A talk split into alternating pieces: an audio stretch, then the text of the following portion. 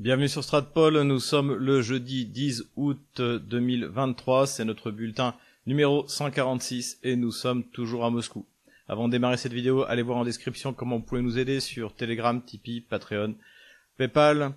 Euh, procurez-vous également, pourquoi pas, nos livres, mais surtout abonnez-vous à Géopolitique Profonde. Donc euh, vous l'avez en version papier, mais vous l'avez également en version numérique. Dans le dernier numéro, vous retrouverez Laurent Ozon, Youssef Indy. Voilà pour ce qui est des annonces. Comme vous avez dû le voir, le premier téléchargement que j'ai fait de mon bulletin 145 sur Odyssée a été censuré, le prétexte étant que j'avais euh, enfreint le, les, droits d'auteur. Donc j'ai pas trop compris pourquoi. J'ai demandé une explication à Odyssée, ils me l'ont pas donné.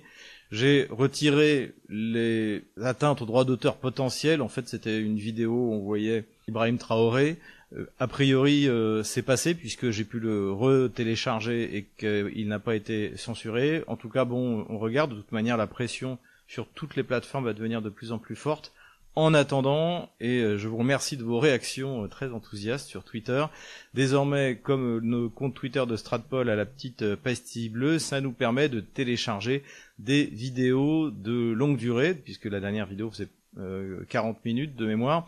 Et donc désormais, en plus de Odyssey et Rumble, vous avez Twitter, qui pour l'instant euh, n'est pas censuré. On verra ce que ça donne à partir du 24 août, quand les, euh, euh, les, la censure du régime de Bruxelles s'appliquera sur les réseaux sociaux. En tout cas, pour l'instant, ça marche. Ça marche bien. Ne délaissez pas pour autant les autres supports. Encore une fois, on ne sait pas ce que ça va donner. Donc, abonnez-vous sur Twitter, abonnez-vous sur Telegram, surtout pour ne rien manquer, vous pouvez également aller sur ma, chaîne euh, VContact, hein, donc euh, l'équivalent du Facebook euh, russe, où là également je mets tout en ligne. Je reçois énormément de messages sur tous ces supports de médias des réseaux sociaux. Je vous demande de me pardonner de ne pas pouvoir y répondre. Alors maintenant, tout ce qui passe par le site internet, grâce à vous, d'ailleurs, enfin grâce aux donateurs, on a euh, on a un webmaster qui qui s'en occupe mais par exemple j'ai découvert que j'avais reçu des messages sur euh, LinkedIn. Alors faut savoir que LinkedIn j'y vais très rarement déjà parce que c'est bloqué en Russie donc faut un VPN euh, ça date pas de l'opération spéciale c'est bien avant parce qu'ils refusaient de mettre leur serveur euh, en Russie. Et en plus je le garde surtout pour le côté professionnel. Donc donc je l'utilise pas en fait pour pour tout ce qui est de mon de mon engagement euh, politique euh, tel que tel que vous le voyez. Voilà. Mais bon, même pour sur les autres, en fait, j'ai vraiment du mal à répondre. De temps en temps, je réponds, mais euh, je sais que j'ai des, des, des, centaines, des milliers de, de messages de retard. Peut-être qu'un jour j'y arriverai. Voilà. Ne m'en veuillez pas, je, je vous en supplie. Avant de rentrer dans le vif du sujet, je voudrais vous recommander un documentaire que j'ai vu sur Twitter, donc qui est sur un compte qui s'appelle Le Gaulliste. Vous pouvez le trouver facilement, et c'est un documentaire qui s'appelle De Gaulle, l'homme à abattre et ça explique euh, ce, la manière dont, euh, l'administration américaine voulait se débarrasser du général de Gaulle dès pendant euh, la guerre. Donc moi j'ai appris des choses que, que, je ne connaissais pas et pourtant je suis un, grand admirateur du général de Gaulle. Ce que je savais à l'origine c'est que Washington avait choisi Vichy. Je savais que le général de Gaulle avait trouvé un soutien auprès d'Eisenhower, mais en revanche ce que je ne savais pas c'est que de Gaulle, pour euh, dissuader les communistes de tenter le coup de force, avait demandé à Eisenhower de faire défiler deux divisions américaines euh, à, Paris, et que ça avait marché, alors comme le dit le documentaire, pas forcément avec les communistes, mais en tout cas avec Staline. Donc ça, c'est un, épisode intéressant. J'ai aussi appris, alors en souriant, euh, les aventures de ce pauvre général Giraud, donc qui avait été choisi par Roosevelt pour euh, euh, prendre la place de Darlan, donc qui s'était fait euh, assassiner. Hein. Ce que j'ai appris en revanche, c'est que ce pauvre Giraud, donc que Roosevelt voulait imposer à la place du général de Gaulle, et eh bien pour essayer de le soutenir, parce que de Gaulle était très populaire aux, aux États-Unis et en Angleterre, eh bien lui organise une tournée médiatique aux États-Unis et qu'à un moment il donne une interview, ce pauvre Giraud, et il explique qu'il y a des choses bonnes à prendre dans le national-socialisme. Donc là, évidemment, ça, euh, ça a torpillé totalement euh, cette campagne, mais ça, je l'ignorais. Et d'ailleurs, ce, ce, côté bourrin de Giraud m'a vraiment rappelé à celui qu'on peut faire, d'ailleurs, gamin de la semaine, on a l'habitude, c'est notre Dourakovlev. C'est-à-dire qu'il incarne vraiment ce militaire bourrin avec aucun sens politique et qui va totalement se soumettre au plus fort, comme c'était ce qu'était Giraud. Mais vraiment, Giraud bon, était, était un général courageux. D'ailleurs, je crois que le général de Gaulle, après, l'a envoyé libérer la Corse, et euh, ce qu'il a su euh, très bien faire. Autre chose que j'ai également appris, c'est la complicité de la CIA avec le FLN, donc pendant, pendant la guerre d'Algérie, et ensuite après euh, l'OAS. Donc tout ça pour déstabiliser le, le général de Gaulle. Euh, voilà, donc regardez ce, documentaire, ça fait 55 minutes, c'est passionnant. Et puis en plus il y a euh, Eric Branca donc qui intervient et dont je n'ai pas encore lu euh, l'excellent livre paraît-il que tout le monde me recommande, notamment Édouard Husson, l'ami américain. Voilà, et je sais qu'il vient également de sortir un autre livre sur le, en l'Angleterre et la tentation nationale socialiste. Donc voilà, il y a de quoi, il y a de quoi lire, il y a de quoi regarder. N'hésitez pas à aller voir ce documentaire. Mais maintenant passons directement aux nouvelles économiques. Le journal Le Temps a sorti euh, un article assez intéressant, donc euh, qui euh, parle en fait de l'industrie allemande. L'industrie allemande est le premier objectif de guerre de Washington, donc sa destruction, et visiblement ça fonctionne. Et d'ailleurs, les, Allemands eux-mêmes commencent à, s'inquiéter puisque donc l'article l'article titre que l'Allemagne a peur de devenir l'homme malade de l'Europe. Le problème c'est que si l'Allemagne devient l'homme malade de l'Europe, c'est toute l'Europe qui s'écroule puisque c'est le moteur économique depuis que la France a renoncé à être un grand pays industriel. Donc euh, l'article est intéressant. Il cite notamment le, cas de, du fabricant de céramique euh, Duravit, donc euh, bah, qui est bien connu en France, et qui ouvre une nouvelle usine high-tech, écolo, etc. en 2025. Sauf que ce sera pas en Allemagne, mais ce sera au Québec parce que l'électricité y est quatre fois moins chère. Alors je suis très content pour nos amis québécois qui sont nombreux à nous regarder je le sais.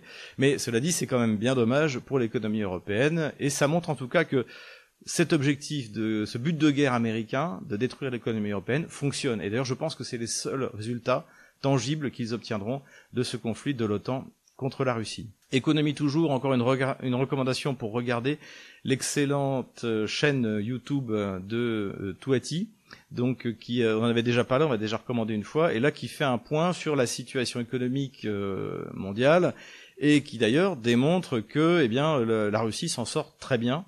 Effectivement, le rouble est dévalué, on va on va y revenir, mais comme la Russie importe peu, eh bien finalement ça n'a pas d'impact sensible pour l'instant pour l'instant sur l'inflation. Donc ça c'est quelque chose d'important qu'il faut comprendre. Il souligne également eh bien la, la, la la domination euh, des économies euh, désormais bah, des BRICS, hein, puisqu'on a, on a la Chine bien sûr, mais la Chine connaît en ce moment euh, des problèmes parce que eh bien il y a une baisse des, des exportations vis-à-vis notamment des États-Unis et de l'Inde, de l'Inde qui est en train de décoller, notamment parce que l'Inde eh bien a un partenariat privilégié avec la Russie, ce qui fait que même si jamais il y a une baisse de la consommation d'hydrocarbures livrés vers la Chine, eh bien c'est compensé par le marché indien, d'autant plus que ça aussi Touati le dit, nous l'avons déjà dit, l'Inde achète du pétrole russe, le transforme dans ses raffineries et nous revend les produits euh, transformés. Voilà, donc tout le monde gagne, tout le monde gagne de l'argent de la même manière que l'Arabie Saoudite euh, consomme le euh, diesel russe et exporte son diesel, le diesel qu'elle a elle-même produit en Europe. La Banque mondiale a publié les chiffres qui montrent, comme on l'avait déjà dit, il y avait eu, mais c'était moins moins officiel, que la Russie est devenue en 2022 la cinquième économie mondiale. C'était le but de Vladimir Poutine lorsqu'il est arrivé au pouvoir. C'était un but euh, proclamé. Et donc, bien sûr, il s'agit de la parité de pouvoir d'achat. Alors, j'ai plusieurs fois expliqué ce que c'était, mais j'ai vu sur Twitter qu'il y avait encore des gens qui ne comprenaient pas. Alors, je vais essayer de l'expliquer une nouvelle fois. Grâce à l'essence. En ce moment, en gros, d'après ce que j'ai vu, le, litre d'essence en France a dépassé les 2 euros. Et en Russie, le litre d'essence est à 55 roubles, euh, on va dire 50 euh, centimes d'euros. Donc, quand Bruno Le Maire prend 50 litres d'essence, ça lui fait 200 euros. Quand moi je vais faire mon plein avec 50 litres d'essence, ça fait 50 euros. Voilà.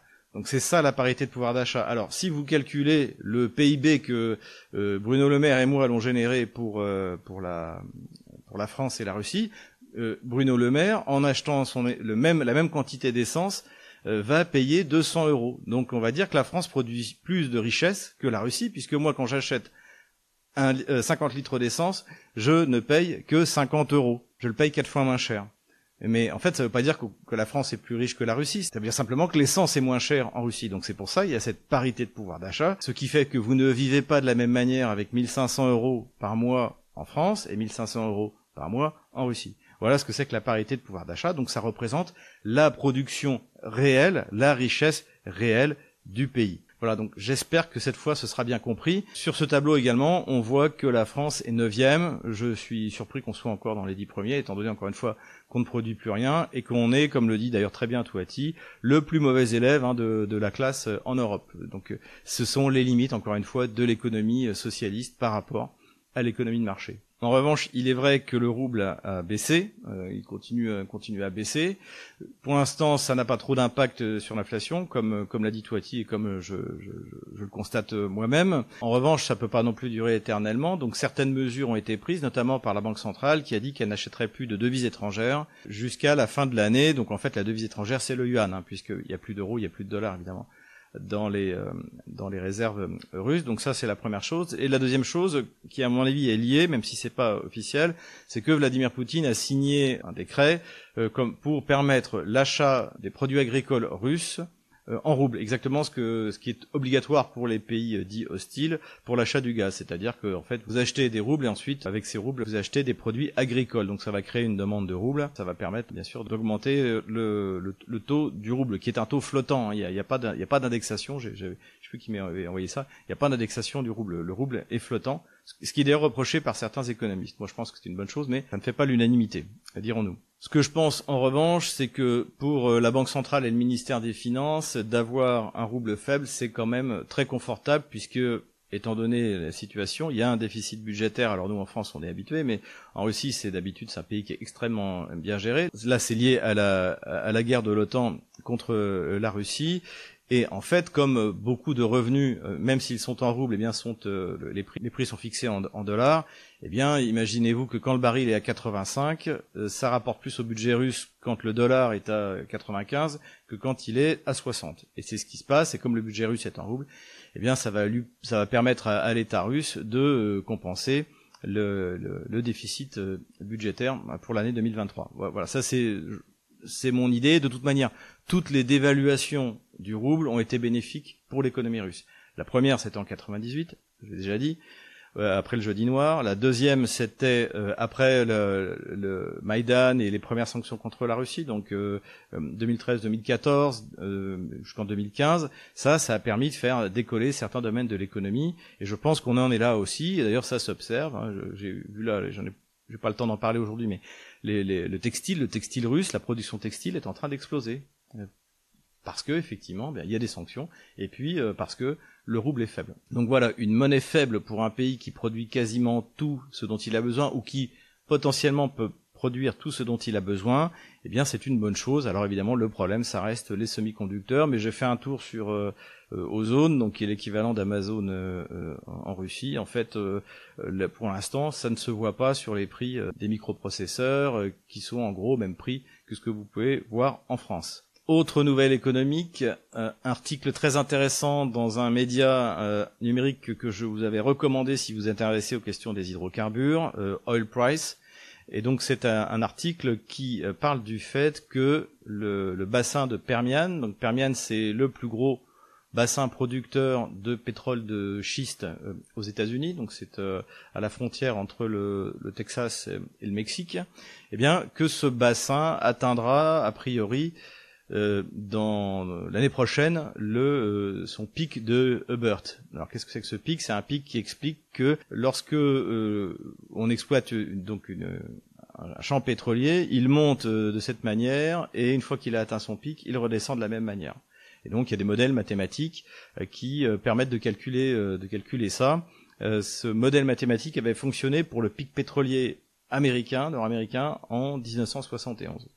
Donc là, après, à partir de ces projections mathématiques, le pic pétrolier, donc pour ce qui est le plus gros producteur de pétrole aux États-Unis, devrait être atteint et la production va commencer à descendre. Donc évidemment, ça va avoir des conséquences euh, sur le marché euh, mondial. Et ce qui est intéressant aussi, c'est que dans cet article, on apprend que contrairement à ce qu'on nous avait expliqué, c'est-à-dire que si euh, le pétrole de schiste, euh, euh, en fait, c'est, même si jamais les puits s'épuisent vite, grâce à la technologie, on peut augmenter la production, etc., etc. Donc, tu avais, tout ce qui avait été sorti dans les années 2015-2018 quand, quand, la production va augmenter. Et là, ce qu'on apprend, c'est que finalement, c'est pas parce qu'ils ont eu de la super technologie, c'est parce qu'ils ont exploité les puits les plus faciles et les plus rentables à exploiter. Ce qui est, ce qui est terminé, Et c'est pour ça qu'on a une baisse de la productivité, comme on le voit sur ce sur ce tableau donc qui est tiré de l'article, qui est assez significative. Donc bon, c'est pas pour cette année. c'est même si jamais le le pic est atteint l'année prochaine, ça va avoir des conséquences sur le, le moyen terme,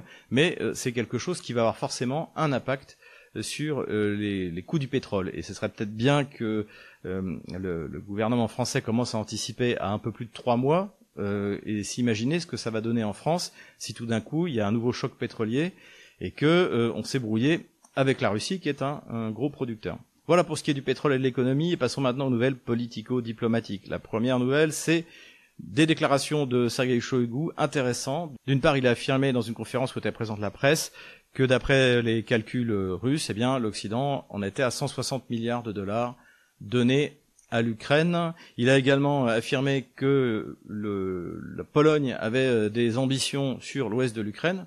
Alors ce euh, en quoi je pense que c'est un domaine dans lequel la Russie pourrait négocier, même si euh, pour l'instant Poutine a dit qu'il n'en voulait pas, qu'il considérerait ça comme une attaque. Je pense que c'est effectivement un point sur lequel la Russie peut, et à mon avis doit, négocier. Que la Pologne reprenne la Galicie et la Volhynie ne représente absolument aucun problème pour la Russie, j'en suis persuadé, et je pense même que ça posera plus un problème à la Pologne, je l'ai souvent dit, on verra ce qu'ils feront avec les âmes du Bandera et les euh, places euh, Shushkevich, et il faut bien se rendre compte d'une chose, c'est que notamment, euh, j'avais plaisanté là-dessus, c'est que euh, les, les, maîtres Gims ukrainiens donc ont changé les noms de, de plusieurs villes, ont changé l'orthographe. Par exemple, euh, Kharkov euh, s'appelle Kharkiv, ce qui est ridicule puisque le fondateur de Kharkov, c'était un chef cosaque il y a il y a 350 ans, je crois que c'était en 1654, qui s'appelait Kharko. Donc c'est pour ça que s'appelle Kharkov.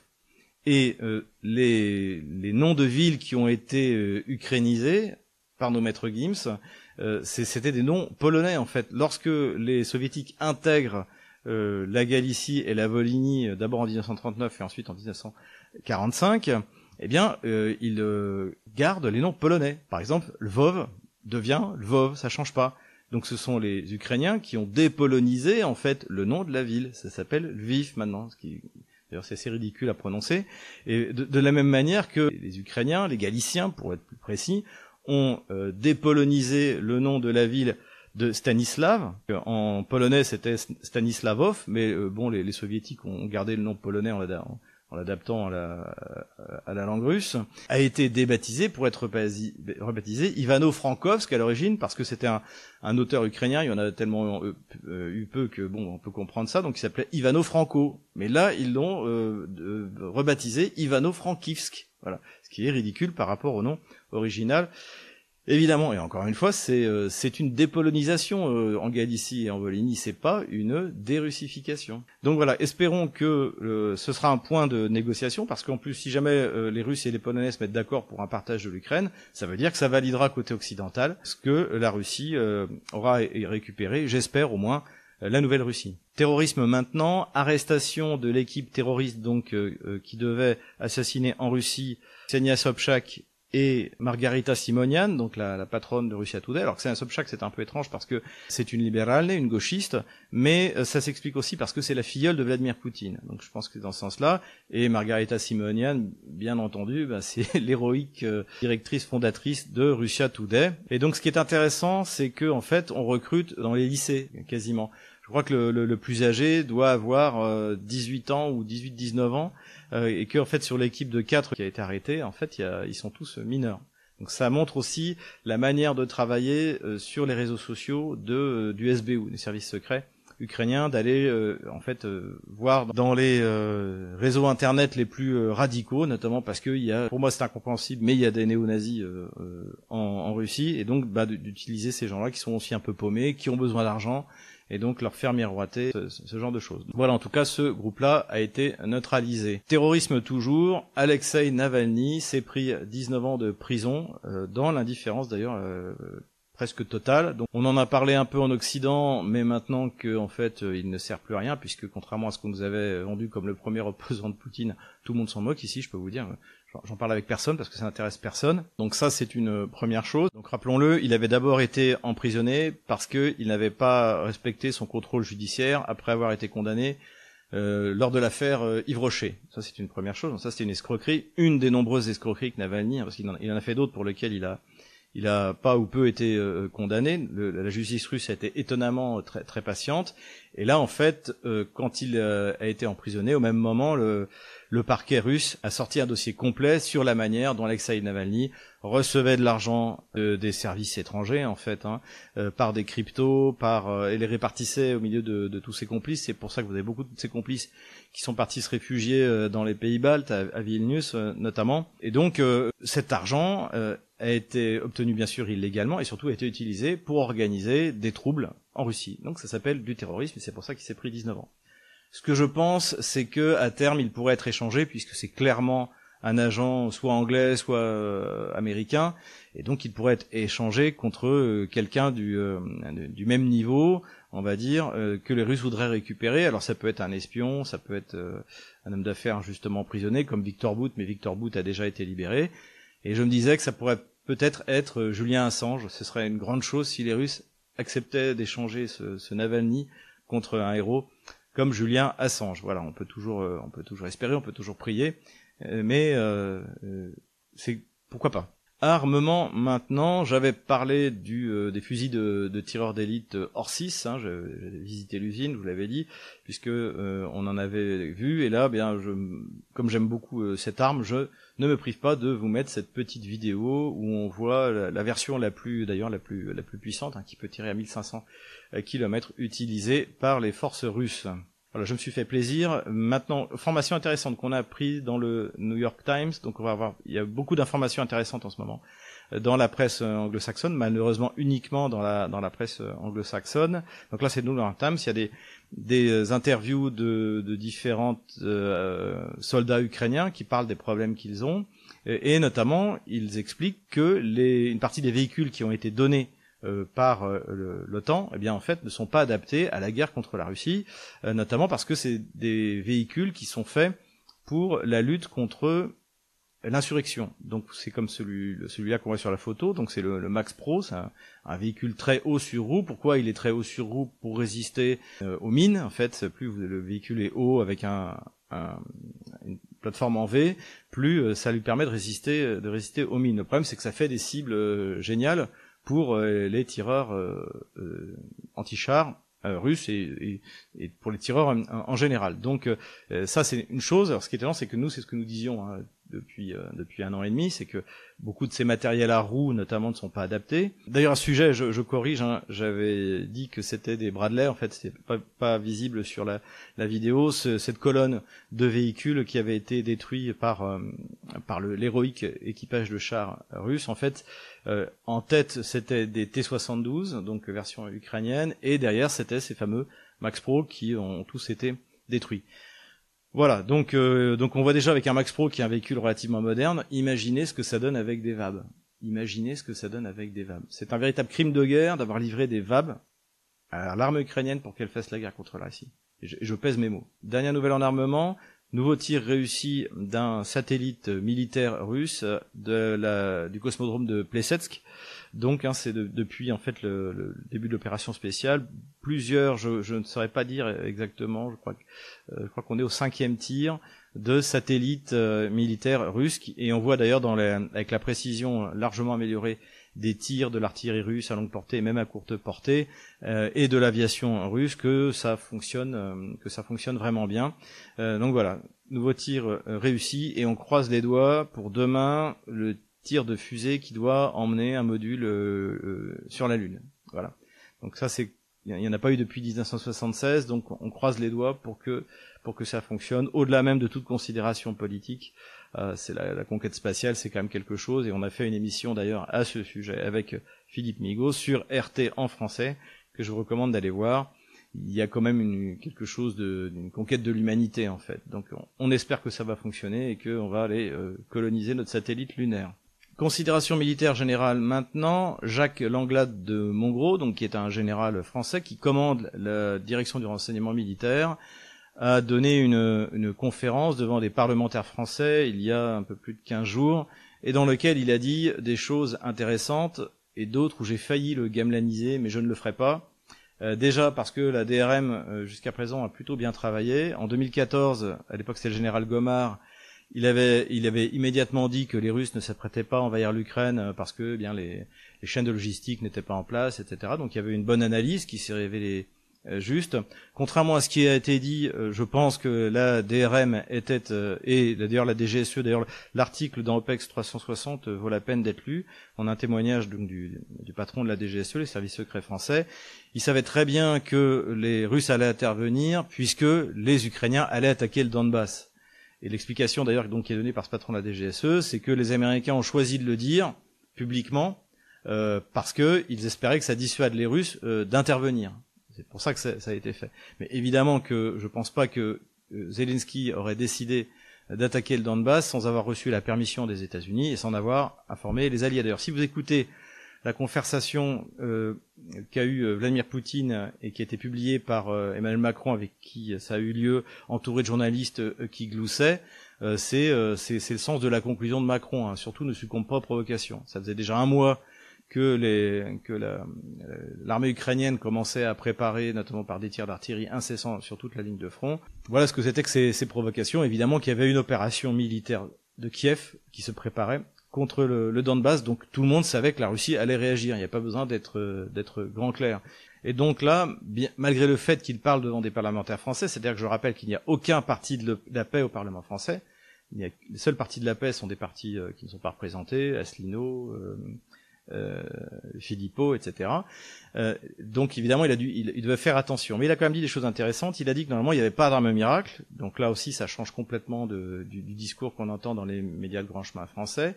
Euh, à chaque fois qu'il y a un nouveau truc qui est balancé par l'OTAN, ça va, ça va changer le, cours de la guerre. La dernière fois, c'était les bombes en fragmentation, ce qui, quand on connaît le système, quand on connaît comment ça marche, c'était totalement grotesque. Il a dit également que la mobilisation russe avait réussi. Là aussi, c'est totalement contre le narratif gauchiste qu'on a entendu à l'époque où ça s'est fait. Et effectivement, la Russie a mobilisé les 300 000 hommes et, euh, et, ça se passe très très bien. Merci pour elle. Donc ça, c'est bien que ça le reconnaisse. Euh, il a souligné, et ça je veux bien le croire, que euh, évidemment la guerre bah, va provoquer des blessures psychologiques, physiques, qui vont avoir des conséquences dans la société russe et ukrainienne. Mais euh, ce qu'il dit, c'est que, étant donné la proportion du nombre de de mobiliser en Ukraine euh, par rapport à la population et la proportion en Russie, évidemment, en Ukraine, ça va avoir le plus d'impact. Ce qu'il ne peut pas dire, c'est que euh, effectivement, euh, en plus, l'Ukraine doit avoir dix fois plus de morts que la Russie, hein, au moins. Donc, et que ça va pas aller en, s'améliorant. Mais cela dit, c'était bien qu'il le souligne. En revanche, donc c'est le titre d'ailleurs dans l'article d'OPEX 360, il dit que la, la guerre pourrait durer encore jusqu'en 2024, 2025, et que c'est une guerre d'usure. Oui, euh, en fait, euh, déjà, oui, bien sûr que c'est une guerre d'usure, mais c'est pas une guerre d'usure entre l'Ukraine et la Russie, c'est une guerre d'usure entre l'OTAN et la Russie. Et en plus, s'il veut savoir combien de temps ça, va durer, il a qu'à le demander à Emmanuel Macron.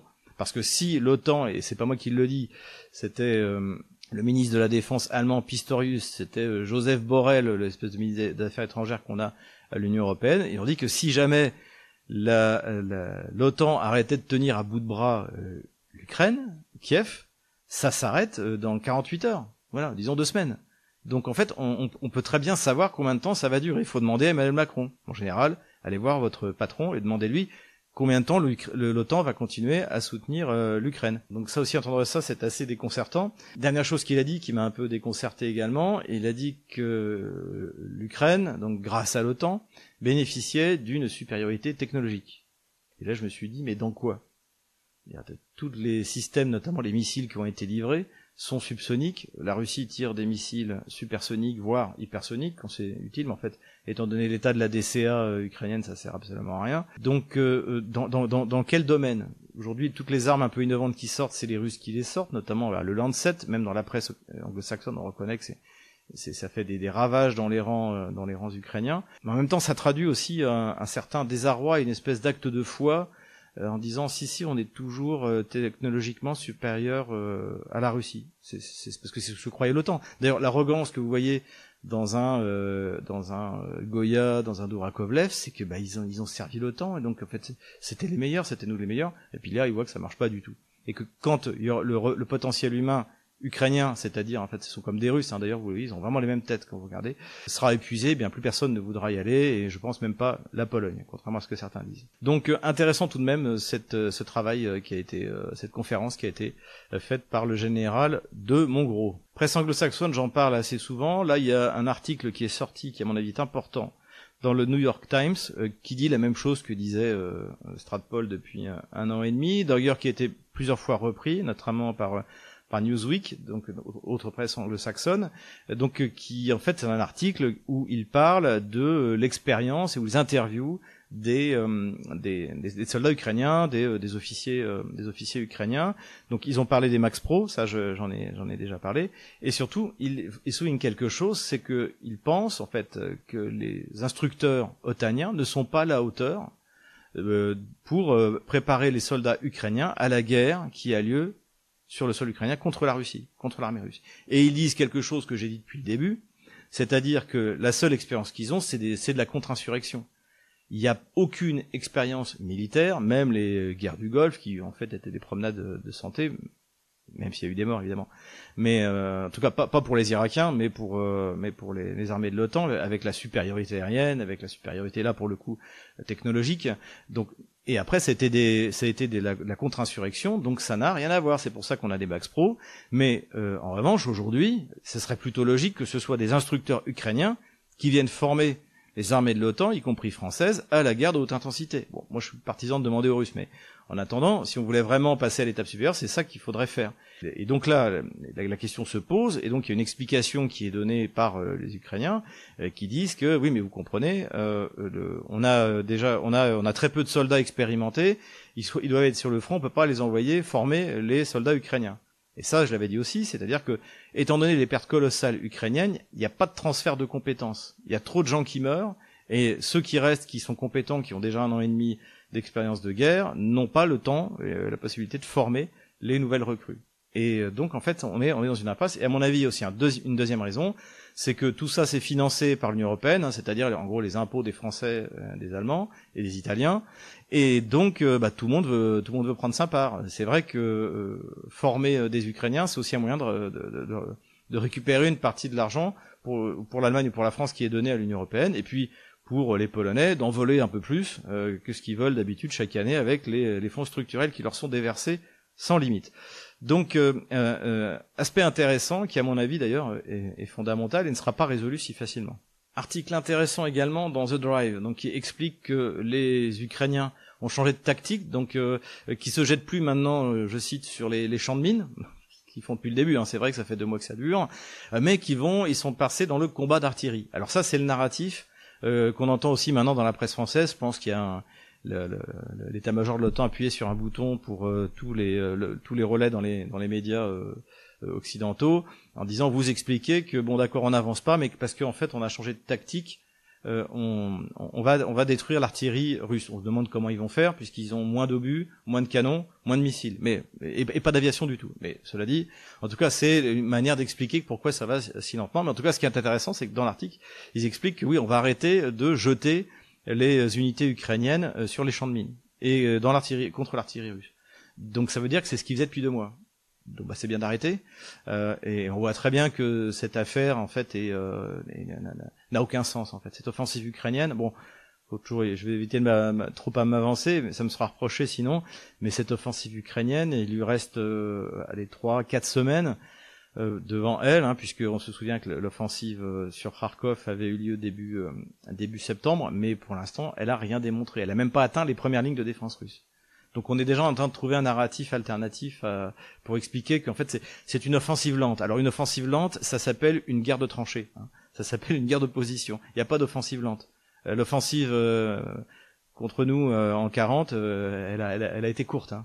l'offensive, l'offensive Bagration, euh, Barbarossa, c'était pas des offensives lentes. Ça n'existe pas des offensives lentes. Ça s'appelle des guerres de tranchées. Mais ça, c'est on voit ce qu'on nous vend d'ailleurs dans tous les dans tous les médias gauchistes, LCI, BFM TV, avec tous nos gamelins de, de plateau euh, préférés. Voilà pour les considérations générales. Passons maintenant à la carte militaire. Et nous revoilà sur la carte militaire. À peine avais-je publié mon dernier bulletin que de, deux événements se sont passés, donc deux attaques ukrainiennes. La première attaque a eu lieu sur le pont de Tchungar ici, on en a déjà parlé. Donc tout de suite ça a été interprété dans toute la presse euh, occidentale, gauchiste, euh, et puis bien sûr par les médias ukrainiens, comme euh, un, grave problème créé à la, à la logistique russe. Alors, faut juste rappeler une chose. Déjà, le pont de Chungar, c'est un pont qui est très très étroit, c'est facile à réparer, c'est pas du tout comme le, pont de Crimée. Ensuite, la Crimée est une presqu'île. Qu'est-ce que ça veut dire presqu'île? C'est-à-dire qu'en fait, là, par exemple, vous voyez, euh, c'est la terre, il n'y a pas de pont. Donc, dans le pire des cas, ça rajoute allez, 100, 150 km pour euh, le, transit qui passe par la Crimée et qui va euh, sur le front. Et encore une fois, j'ai dit, si, si, vous allez sur le front de Kherson, c'est même cette route-là qui est la plus rapide. Et pour ce qui est du front principal aujourd'hui, qui est ici et plus au nord, c'est des routes qui passent par le corridor euh, terrestre qui maintenant existe entre la Russie et ses nouveaux territoires. Donc déjà, c'est quelque chose de symbolique. Simplement, un pont, ça ne bouge pas, et ce genre de pont est peu protégé par la DCA euh, russe, donc euh, il peut être, euh, il y a une chance qu'il puisse être atteint. Selon les Russes, il y a eu 10, 12 missiles donc qui ont été tirés par le, par l'armée ukrainienne, donc ce sont des, des scalps ou des Storm Shadow, hein, selon que ce soit des Anglais ou des Français. Et en fait, ils ont fait neuf ont été détruits et trois sont tombés, donc dont un qui est tombé à côté. Ça, c'est sans doute dû à la guerre électronique russe qui fonctionne de mieux en mieux. Donc on voit, ils ont fait deux trous dans euh, ces deux ponts-là. Euh, ce qu'on voit aussi, c'est que eh bien, euh, ces trous n'ont pas détruit le pont, donc en fait ça peut être réparé, et ça fait quand même un million de dollars le trou. Hein. ça coûte 850 000 euros un, un Stamp Shadow ou un Scalp, ça fait un million de dollars le trou, sachant qu'ils en ont tiré 12, c'est 12 millions de dollars pour faire deux trous qui ne servent absolument à rien. Et d'autant plus que, on le voit, il y a euh, entre les deux les deux ponts, en fait, il y a des pontons qui sont prêts. Donc même s'il y avait de la logistique à partir de de là, eh bien, ça ne changerait absolument rien. Mais bon, cela dit, c'est encore une fois une opération TikTok qui coûte très cher, mais qui permet de faire parler euh, Goya et euh, BFM TV et LCI. Deuxième chose qui s'est passée, plus sérieuse là, c'est que on attaqué euh, du côté du port de Novorossiysk ici. Donc, euh, et ils ont envoyé des drones euh, marins qui ont réussi à toucher un, bateau de débarquement, le Lenegorsky Gornik, donc euh, et qui l'ont endommagé, pas très grave. D'ailleurs, il y a des, des, photos satellites qui ont été prises, je crois, par un satellite anglais, où on le voit dans le port, et là, il est mis en, cale sèche pour être réparé. Donc, ce que beaucoup pensent, c'est que les gens de Novorossiysk se croyaient à l'abri de ces drones ces drones marins, alors que euh, à Sébastopol, ils ont l'habitude, et, d'ailleurs, aucun drone marin n'a jamais rien percuté à Sébastopol. Hein, faut bien, le voir. Donc voilà, donc on imagine que la flotte russe va prendre les mesures nécessaires. Ce qui est plus grave, c'est que les Ukrainiens ont tapé également un tanker. Euh, alors le, le, tanker a, a, été euh, peu endommagé. Bon, ça veut dire aussi que d'ailleurs que ces drones marins sont quand même limités dans leur efficacité puisqu'ils n'ont pas réussi à couler le bateau euh, de débarquement et que le tanker a été endommagé, mais c'est pareil, euh, n'a pas coulé. Et heureusement, il n'y avait pas de pétrole dedans. Et ce qui pose euh, quand même à s'interroger sur le fait, c'est que est-ce que les Ukrainiens savaient ce qu'ils faisaient? Parce que en fait, provoquer une marée noire en mer Noire, ce serait pas une bonne idée pour l'image de l'image de l'Ukraine. D'autant plus qu'il y a des bateaux qui transportent des hydrocarbures russes qui sont sous pavillon turc, sous pavillon grec, donc ça pourrait avoir des conséquences très graves du point de vue du point de vue international. Voilà, je pense aussi là également plus une opération euh, TikTok, même si Zelensky a menacé la totalité de la flotte russe, hein, on imagine civile et militaire. Bon, ça fait ça fait quand même un peu rigoler. Voilà, troisième chose qui s'est passée toujours dans le format TikTok. Donc euh, c'était il y a deux jours. les, les, les Ukrainiens ont affirmé qu'ils avaient pris pied euh, sur le dans ce, cette localité Kozaché Laguerre et donc euh, voilà, pour faire une tête de pont qui leur a permis de traverser le, le Dniepr. Euh, évidemment, c'était bidon, on l'a expliqué, ni, ni la Russie ni l'Ukraine ne peuvent faire une opération de ce de franchissement de cette manière sans s'exposer à la destruction de leur ligne logistique. En fait, c'était trois bateaux d'après les Russes qui ont essayé de franchir Euh, on le voit là d'ailleurs, euh, des soldats russes qui patrouillent dans, le, dans la localité. Et ensuite, les Russes ont détruit le, les autres et en fait trois prisonniers, dont le chef du, du commando.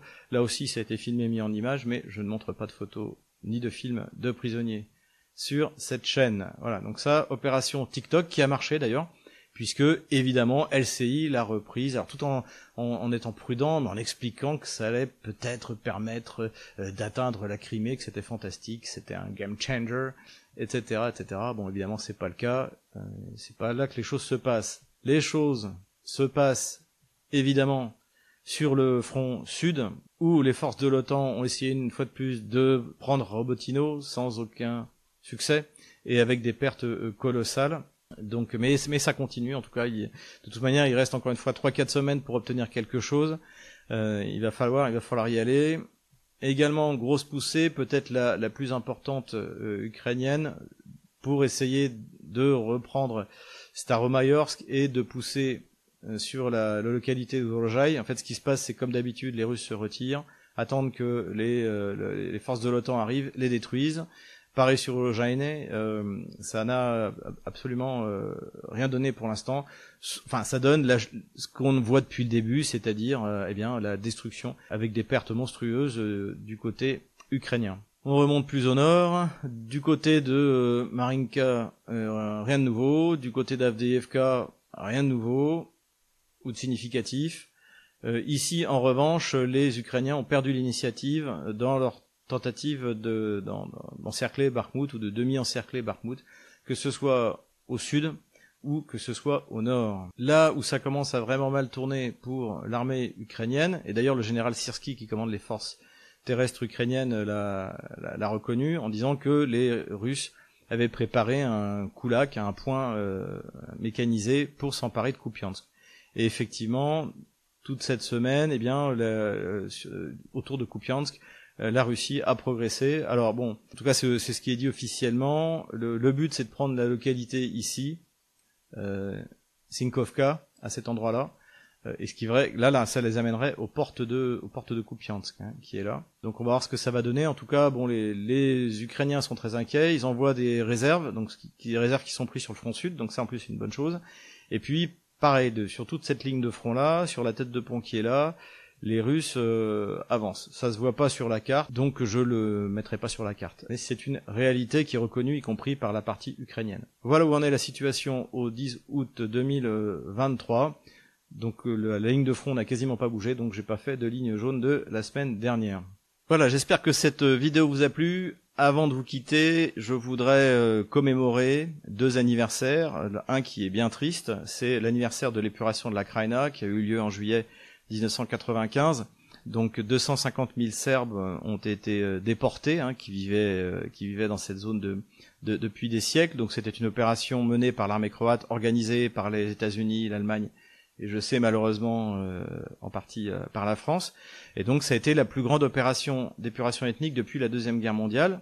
Donc personne n'en a parlé, d'autant plus que le terrain avait bien été préparé. Il y avait eu, euh, on avait organisé le faux massacre de Srebrenica juste avant, et donc c'était passé comme une lettre à la poste, et personne n'en parle. Personne ne parle de ce que c'est, c'est-à-dire c'est une épuration ethnique. Et c'est d'autant plus important parce que c'était ce que revendiquaient euh, les euh, depuis 2014. Le premier qui l'a revendiqué, c'était Lutsenko, qui était le chef du parti de, de Poroshenko, qui ensuite a été euh, procureur général imposé par euh, Joe Biden, puisque son prédécesseur commençait à faire des histoires à Burisma, l'entreprise où travaillait le, le, le prodigieux Hunter Biden. Donc, donc cette, cette opération croate était le rêve de, de, du, du bandérisme en fait de gouvernement, hein, puisque c'est eux qui dirigent les, les affaires en Ukraine. Et c'est ce qui était prévu, encore une fois, en mars 2022, si la Russie n'était pas intervenue. Voilà. La, la, solution croate est quelque chose qui a toujours été revendiqué, non seulement par les mouvements les plus radicaux en Ukraine, mais également, encore une fois, même par des gens comme, euh, comme Lutsenko. Et puis, euh, bon anniversaire à Nikolai Kulpov. Donc euh, Nikolai Kulpov a fêté ses 100 ans et Nikolai Kulpov a combattu avec euh, l'escadrille Normandie-Niemen. C'est d'ailleurs pour ça qu'il y avait une petite délégation euh, française. Ça nous rappelle que, eh bien, lorsque la masse collaborait, il y avait toujours une petite élite qui s'engageait et qui résistait, que ça ait pu être à Londres, que ça ait pu être en, Union soviétique. Voilà, bon anniversaire Nikolai Kulpov, et je vous dis à la semaine prochaine pour le bulletin 147, les nouvelles du front sont bonnes. Courage, on les aura.